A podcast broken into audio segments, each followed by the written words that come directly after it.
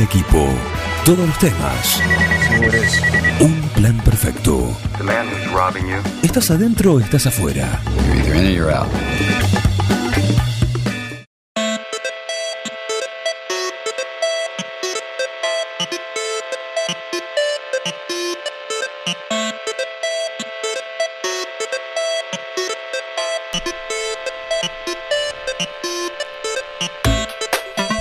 Muy bien, y como cada viernes, sí, en el- la horita final de Un Plan Perfecto, llega el momento de él, de Mariano Arevalo, en esta columna, en el bloque gamer, como lo denominamos, sí, para meternos en el mundo de, de los videojuegos, los de los históricos, los vintage, los classic y los actuales, por supuesto, ¿no? Así que bienvenido.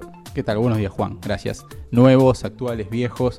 Eh, yo creo que en todo este tiempo hemos recorrido de largas etapas, ¿no? De, de- de retro, como decía, de vintage. Hemos hablado de la historia, hemos hablado prácticamente, no de todo, obviamente, pero hemos ah, tratado No, de hemos- abarcar claro. todos los temas Hemos posibles. andado por distintas, distintas épocas, ¿no? Tal cual. Por distintas épocas y por juegos de distintas épocas. ¿sí? Pa, sí, yo creo que hemos hablado más de juegos viejos que de nuevos.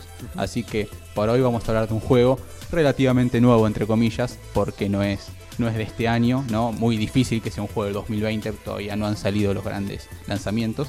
Eh, no es del año pasado, pero es de finales del 2018. Bien. Pero antes de hablar de este juego en particular, Sí. darte la novedad de que ayer se supo que eh, todos conocemos eh, Last of Us gracias a las columnas que le he dedicado, ¿no? a que lo he nombrado o lo he numerado en, en gran cantidad de veces. Prácticamente es mi juego favorito y el de una gran parte de los gamers que hay dando vuelta en el mundo. Entonces, bueno, ayer lo que hizo la cadena HBO, famosa, ¿no? Eh, anunció que junto al creador de Chernobyl, una serie que vi que también de ellos estuvo muy buena, depende del público, Sí, ¿no? sí. Y depende del lado que se vea, porque supuestamente los rusos se enojaron, viste, por la versión yankee, entre comillas, y van a sacar su propia versión de Chernobyl. Pero bueno, no, no es mi campo ese. No. Y, y Neil Druckmann anunciaron que van a hacer la serie de The Last of Us. ¿Quién es Neil Druckmann? Uno de los creadores, responsable y guionista del juego. Así que lo que tenemos asegurado por lo menos es que En va a ser manos. claro, de que va a ser muy fiel. Eh, eh, recordemos que, que Sony no le da sus derechos a cualquiera, ¿no? Y menos la empresa Naughty Dog, que es una empresa, una de las empresas en estos momentos a ver, con, con mayor respeto o por lo menos con los más, con grandes éxitos en los últimos años. Así que creemos que la serie va a ser bastante fiel al juego o por lo menos que, que no va a decepcionar, que eso estaría muy bueno. Por supuesto. ¿no? Eh, siempre se habló de, de la chance o, o de que se haga una película, pero la verdad que fue muy repentino de un momento para el otro. HBO avisa que va a ser la serie de Last of Us. La verdad que no lo esperamos absolutamente nadie en su canal oficial de Twitter y de Instagram y de todas esas redes sociales. Bien. Así que bueno, vamos a ver qué, qué novedades salen eh, con el pasar de los días, de las semanas y todo lo que vayamos sabiendo. Obviamente lo voy a traer acá para que por lo menos los que están del otro lado escuchando y sean tan fanáticos como yo se vayan poniendo el día y vayan como los presos empezando a contar los palitos. Ya tenemos ya vamos a tener dos contadores, los que estamos tachando para que salga el Last of Us 2 y los que vamos a ir tachando para que salga la serie. Para que salga, exactamente. Exactamente. Así que, bueno, sin ir más, sin más preámbulos a lo Bien, que es nos- el, el- en cuanto a noticias. a noticias, a novedades. sí. Y ahora vamos a tener una reseña. Una reseña. Hace rato que no hago una reseña. eh, a veces no ayuda la economía ¿no? para hacer reseñas.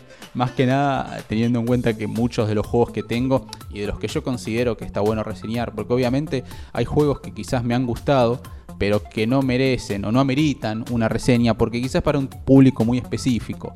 Viste, no es lo mismo hablar de un Call of Duty, que sabemos que tiene un público muy amplio, eh, a que hacer una reseña, por ejemplo, del PES. Yo del PES, más que novedades o comparaciones como hice con FIFA, yo no puedo venir a sentarme a hablar del PES porque te sentás y es un juego de fútbol. Más que licencias, más que jugabilidad, no Más te que decir si está bueno, que eso se puede jugar, es atractivo.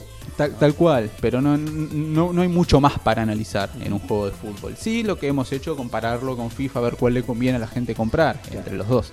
Pero lo que traje hoy, hoy no sé si lo querés nombrar vos, que te sale mucho mejor que a mí. La no, pero yo te voy a decir el nombre. Se llama Detroit, ¿sí? Sí. La ciudad, el nombre de la ciudad eh, estadounidense. Y después el subtítulo es Become Human. Espectacular. No, no me hubiese salido nunca. ¿Cómo que no? A ver, no te- intentalo, vamos, vamos. Bueno, hoy voy a hablar del Detroit Become o Become Human. Muy bien. Bueno, ¿está bien? Perfecto. Un aprobado. Aprobado, Bueno, me alegro mucho. libreta. Bueno, después me firmas, por favor. Sí, cómo no. Eh, tengo que llegar con la libreta completa sí, está firmada, está Por firmada. favor. Bueno, eh, a ver, este es un juego que salió para PlayStation 4 y para PC. También, eh, yo, te, puedo nombrar Fahrenheit, Indigo Prophecy, Heavy Rain o Beyond Two. Eh, son juegos que cada uno en su momento mostraban una ambición por contar historias que sumergen al jugador lo máximo posible en lo que es dentro del juego. Eh, Det- Detroit Become Humans es un videojuego 100% Quantic Dreams. ¿Qué es Quantic Dreams? Es la empresa o el estudio que desarrolló este título y los que te nombré recién, el Fahrenheit y el Indigo, el Indigo Prophecy. Por lo tanto, nos encontramos con una fórmula muy pulida que le gusta a algunos y que, como todo, tiene sus fanáticos y sus detractores que llevan a horrorizarse a veces con el juego.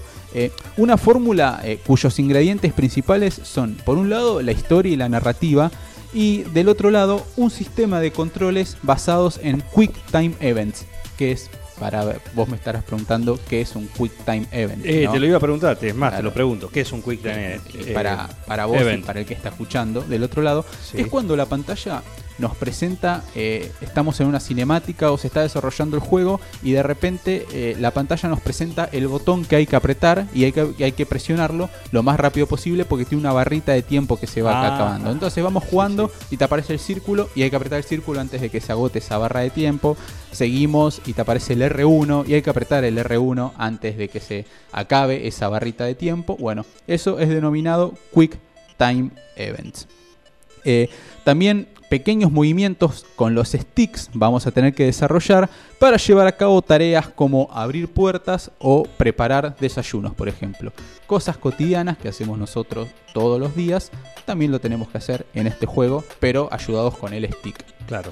Obviamente, al ser una especie de aventura gráfica el juego, si querés encasillarlo, te recuerdo que es una aventura gráfica, son esos juegos en los que se va desarrollando una historia y nosotros eh, tenemos que ir interactuando con el juego y a medida de las decisiones o las acciones que nosotros llevemos se va desenlazando uno u otro final. Eso es una aventura gráfica, muy diferente a un juego de estrategia, muy diferente a un shooter que un juego de disparos o muy diferente a un juego de acción.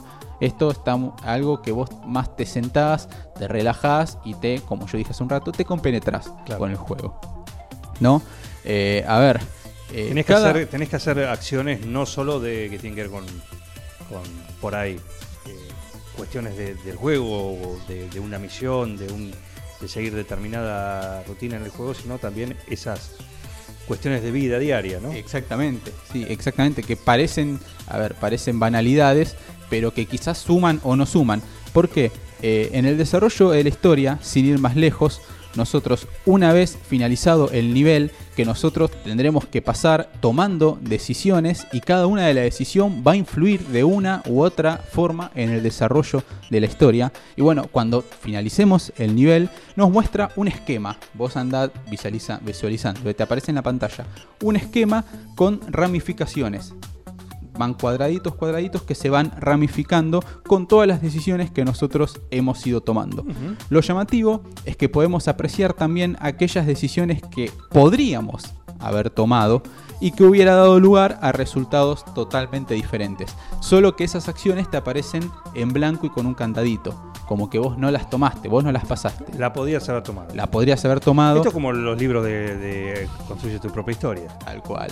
Te aplaudo porque eh, para el que está escuchando del otro lado, la mejor definición, a la mejor manera de, de- de darte cuenta de qué tratan estos juegos es como cuando nosotros leíamos los de Elegí tu propia aventura. Si querés ir a la derecha, pasa a la página 56. Claro. Si querés ir a la izquierda, pasa a la página 85. Claro. Es exactamente lo mismo, pero llevado al mundo de los videojuegos con lo que eso conlleva. Por supuesto. ¿no? Con una historia más desarrollada, con nosotros, la, la- a ver, la posibilidad de ir moviendo al personaje, por ende la decisión quizá termina siendo un poco más personal, porque ahí era blanco o negro. Acá, como te estoy explicando, tenés un montón de decisiones que ir tomando. Bueno, pero ¿de qué va el Detroit? ¿De qué va? ¿De qué trata ¿o no? Sí. A ver, ambientado en, en- en Detroit en el año 2038, un futuro no muy lejano, en el que la producción de androides para servir a los humanos se popularizó y se integró a la sociedad. Eh, obviamente lo que esto trajo fue ventajas y avances, pero también problemas sociales, ¿no? Como, como por ejemplo, a ver, la destrucción de miles de puestos de trabajo, cosa que si me apuras pasa hoy en día, ¿no? Cada vez que, que la industria se va informatizando, Sí. se pierde mano, mano de obra humana, por, darlo, por llamarlo de alguna manera. Eh, en este lapso de la historia es cuando comienzan a aparecer divergentes. El juego lo denomina como divergentes. ¿Pero qué es un divergente? ¿Qué son los divergentes? ¿Qué son? Androides que por motivos desconocidos desarrollan conciencia y sentimientos. Ah, Opa, ¿no? Qué lindo. Lo que los lleva a rebelarse contra los humanos. Eh, algo que, que no suma, por decirlo de alguna manera, o por ponerlo entre comillas, con ya el delicado contexto eh, social que, que se está viviendo en el juego y que aviva el miedo de una rebelión de las máquinas. Eh, a ver, el argumento parece un poco trillado, Sí, obviamente. sí, en cuanto al argumento no es... No, tal cual. No es nada nuevo. A ver, si, ya que lo vimos miles de veces, por ejemplo en el cine, por darte un ejemplo, Blade Runner o Terminator, Sí, sí. pasa eso, ¿no? Pero, a ver, está muy, pero muy bien tratado en el juego, de forma madura, inteligente, y quizás en algún momento yo noté que es un tanto autocrítica, pasando por unos temas secundarios, pero que no son, que son, no son menos importantes, de hecho que son bastante heavy, por darlo un, por poner entre comillas, como el desempleo, el maltrato infantil, el alcoholismo, la prostitución, etc.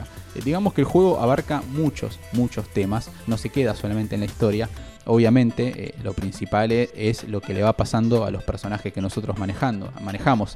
Pero vos te das cuenta a medida que, que se va desarrollando, que lo vas jugando, que, que abre aristas y que va haciendo una, las críticas a estos temas que yo te dije. Cómo el alcohol puede destruir una persona, cómo la prostitución, por más que no la queramos ver, está, cómo las drogas, por más que uno quiera hacer eh, oídos sordos o quiera hacerse el, el- el que Sí. no existe, las drogas están y las drogas determinan un montón de cosas.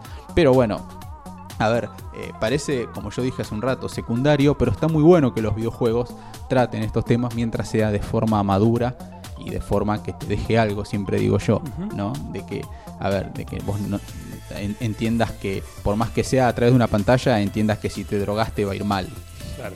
¿no? Después es decisión tuya, obviamente. Pero a mí me parece muy bueno que lo traten y que de alguna manera te lo inculquen. Todo el, el tema de las adicciones, Sí. de, de cualquiera, ya sea droga, alcohol, ¿no? Lo que sea. Sí, sí. Pero bueno, Juegos. pero bueno. Igual en ningún momento hacen alusión a que no juguemos. Porque si no, no compraríamos el Detroit, Claro, ¿no? Pero bueno, Estamos, ah, todas las otras adiciones son malas. las, son malísimas. Esta no. Sí. No, esta de hecho es necesaria. Esta- Pero bueno, eh, la historia, eh, básicamente nosotros usamos a tres personajes que se van alternando en capítulos y cada capítulo es, se va desarrollando un personaje. A ver, primero usamos, empezamos el juego usando a Connor. ¿Quién es Connor? ¿Quién es? Connor o el RK800 Otra similitud con un guiño Terminator. con el T800, ¿no? Con Connor, Sarah Connor. También. No lo había visto de esa manera, pero la verdad que es alevoso el guiño, por una manera, ¿no? Es un tic. Bueno, eh, bueno, Connor. Su objetivo eh, es ayudar a los detectives humanos en la investigación o en los hechos policiales que se van suscitando en el juego. Ofreciéndole asistencia tecnológica, cuenta con funciones especiales, a ver, como un analizador molecular en tiempo real, Ajá. está muy bueno porque eh, encontramos, por ejemplo, un cadáver, ¿no? Y él lo escanea el cuerpo y determina al instante eh, a través del ADN el nombre de la víctima, cuántos días hace que lleva muerto, eh, con qué se lo mató, etcétera. Eso está muy bueno. Y a raíz de eso, un sofisticado simulador que lo que puede hacer es reconstruir hechos pasados. O sea, escaneamos toda la escena del crimen y con toda esa información que Connor obtiene, eh, se simula el accidente, se simula el asesinato y nosotros podemos ir adelantando, rebobinando con los sticks del joystick y si lo vamos haciendo despacio, vamos mirando detalles, vamos encontrando pistas como por ejemplo la sangre donde fue o una pisada y dónde esa pisada fue, que es el asesino, para qué lado se escapó. Anotamos homenaje a Minority Report. tal cual, tal cual. o igual la onda de Minority Report era evitar que eso pase, ¿no? Pero sí es una onda de eso, ¿viste? los policíacos o los policiales futuristas son más o menos así, parecidos, Juan. Eh, a ver, es extremadamente inteligente, Connor, frío y decidido, y está dispuesto a hacer lo necesario para cumplir su misión. al hacerse público los primeros casos de estos androides divergentes, se utiliza este prototipo para ayudar a la policía de Detroit. Lo envían para acompañar al teniente Hank Anderson, un detective alcohólico de mediana edad y obviamente que odia a los androides. Si no, sería todo muy fácil. algo tiene que pasar. Bueno, Connor lo que deberá hacer es uso de su módulo de psicología, porque es un androide totalmente preparado, para ganarse la confianza y el respeto de los policías humanos y descubrir la verdad sobre los androides divergentes. Esto por parte de Connor, que es el primer androide que nosotros usamos cuando inicia el juego. Después terminamos el capítulo de él, donde eh, a modo de presentación nosotros lo que tenemos que hacer es finalizar una toma de rehenes con un androide que tiene una nena apuntándola en un balcón y nosotros tenemos que reunir la información lo más rápido posible, ir y, a ver, negociar con el androide, porque el objetivo que nos ponen es salvar a la nena. Y él está parado en la cornisa de un edificio y nosotros tenemos que llegar a hacer eso. ¿Cómo? Bueno, vamos juntando pistas. No quiero spoilear mucho el juego, pero nos enteramos que como que al androide lo querían reemplazar, entonces bueno, como este era uno de los androides divergentes que había desarrollado conciencia, se había, a ver, se sentía parte de la familia y cuando se enteró que lo querían reemplazar, hizo un desastre, mató al padre, a la madre y se quería suicidar con la nena y bueno, nosotros eh, eh, lo que tenemos que hacer es evitarlo. Está en nuestra habilidad gamer eh, convencer y psicologiar al robot para que no la mate. Así que bueno, está muy pero muy bueno. Después pasamos a usar a Marcus, el RK200, que es un androide que pertenece al famoso artista plástico Carl Manfred, un anciano que ha perdido el uso de las piernas. O sea, se maneja en silla de ruedas, nosotros lo que hacemos es constantemente asistirlo. Por ejemplo, eh, empieza el día y tenemos que ir, abrir las cortinas, eh, llevarlo a él a UPA al baño, todo lo que tiene que hacer un androide que asiste a una persona con movilidad reducida, obviamente. ¿No? Eh, aunque al principio es solo una máquina, a ojos del hombre este, de Carl, poco a poco va surgiendo en él un afecto casi paternal, si lo querés decir de alguna manera, y Carl finalmente trata a Marcus como si fuese un hijo. A ver, le enseña a pintar, le muestra las bondades de la literatura y le enseña a tocar el piano, por ejemplo. Eh, en conclusión, se dedica a alimentar el espíritu del androide día a día, comenzando a ver a Marcus como un hijo hecho que molesta mucho a Leo. ¿Quién es Leo? El hijo biológico hijo. del pintor, pero que está sumido en las drogas, está sumido en, la, en el narcotráfico. El lado oscuro. Sí, lleva una vida que lo único que hace es sacarle dinero al padre. Así que el viaje este que, que, que, emprende Marcus lo llevará desde, a ver, cuando él empieza, que es un cuidador de ancianos, hasta ser el líder de la histórica revolución de los androides, viéndose obligado a elegir violencia o pacifismo, entre el puño o la palabra, pudiendo llevar a su gente a la libertad o a la destrucción. Todo eso dependerá de las decisiones que nosotros vayamos tomando. Por supuesto. ¿no? Y finalmente eh, usamos a el último capítulo, son los que son a modo de presentación, después la historia se va desarrollando. Usamos a Cara o el AX400. Es una asistente doméstica de modelo común diseñada para encargarse de las tareas del hogar y de cuidar niños.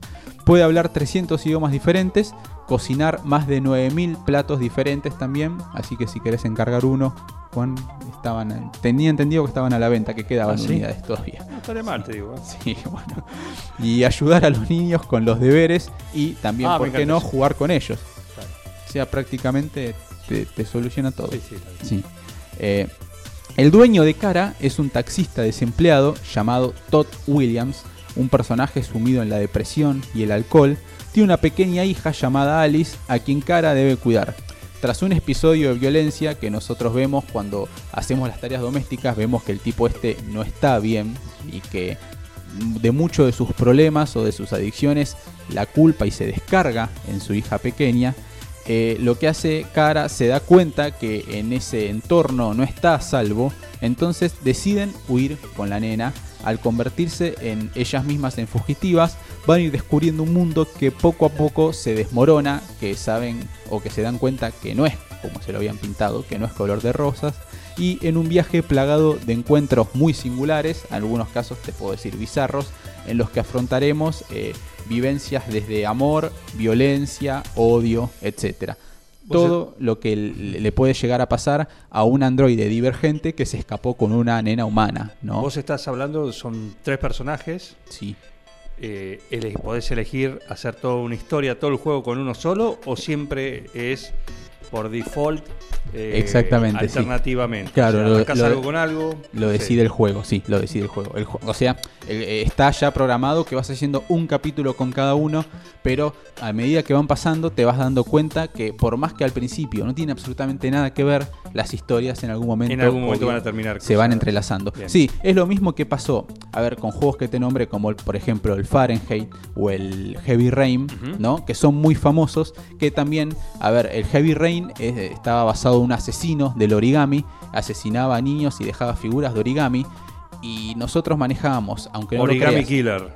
sí, el Origami Killer. Eh, usábamos al asesino, usábamos al policía del FBI que lo investigaba y, también manejábamos a un eh, a un investigador privado que era contactado por las familias porque veía que la policía no daba con él entonces eh, manejábamos a los tres y decíamos, y vos decís cuando empezás a jugar, decís, ¿qué tiene que ver uno con el otro? No, vas a medida que se desarrolla el juego, ves que finalmente las historias se, va llevando todo a un encuentro final. Exactamente, sí. Así que... ¿Cuántos Arevalo? Y de 10, 8. 8. 8 hasta 8,5, están muy buenas. ¿Cuánto tiempo hay que disponer para terminar el juego? Mucho mucho porque da la opción de rejugabilidad.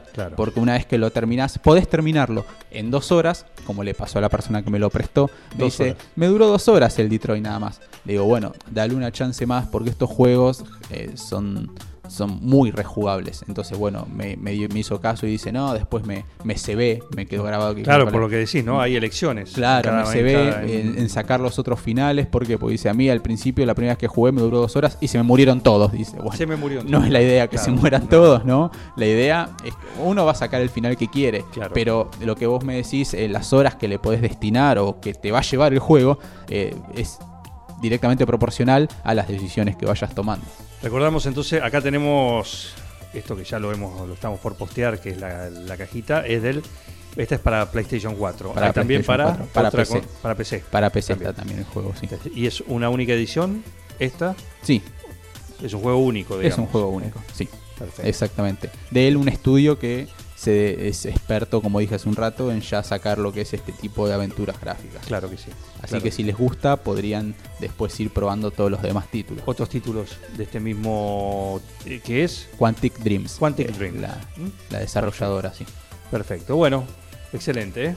¿Con esto terminamos? Sí, sí, por esto terminamos. vamos a jugar un ratito, ponemos música y, y gracias a Mariano Arevalo que como cada viernes nos viene acá con su su Biblia electrónica, su Biblia gamer, ¿sí? nos cuenta un versículo eh, en, esta misa, en esta misa electrónica eh, gamer de todos los viernes acá en un plan perfecto.